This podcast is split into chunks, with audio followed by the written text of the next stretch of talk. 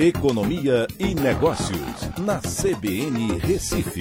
Oferecimento Cicred Recife e Seguros Unimed. Soluções em seguros e previdência complementar.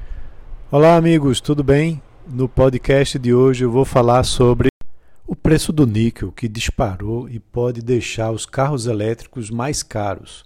O preço subiu mais de 111% na Bolsa de Londres, que suspendeu as negociações e depois, inclusive, encerrou a negociação desse metal naquela sessão. O aumento do preço impacta no custo de fabricação das baterias dos carros elétricos e pode, inclusive, beneficiar a Vale. A Rússia tem a maior produção mundial de níquel de alta qualidade no mundo e a guerra fez com que o preço dessa commodity também reagisse aos embargos econômicos que o país vem sofrendo, saindo de 25 mil dólares por tonelada para mais de 42.200 dólares essa semana, um aumento de mais de 111%. O metal é essencial para a transição energética que o mundo está passando, e o seu preço médio no ano 2021, que foi de 18 mil dólares, já era o dobro do, pré, do preço histórico médio, na casa dos 9 mil. Agora, novos players podem ver lucros positivos para justificar o foco nesse mercado. E um deles é a Vale.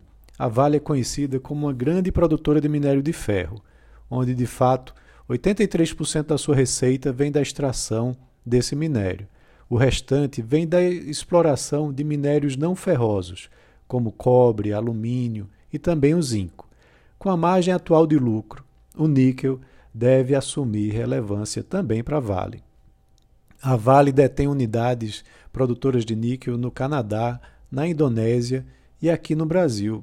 E pode vir a fazer uma oferta, inclusive uma oferta inicial de ações desse braço de atuação na própria B3, dissociando o níquel da sua atividade principal, o minério de ferro, mas com um potencial de vasto crescimento devido a essa transição verde da economia que vai continuar aumentando a sua demanda.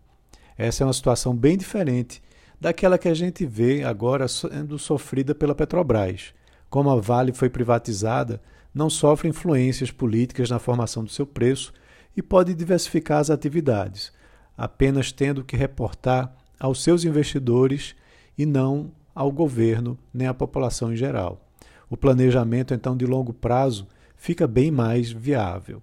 O valor de mercado da Vale está em 516 bilhões de reais, 75 bilhões a mais que a Petrobras.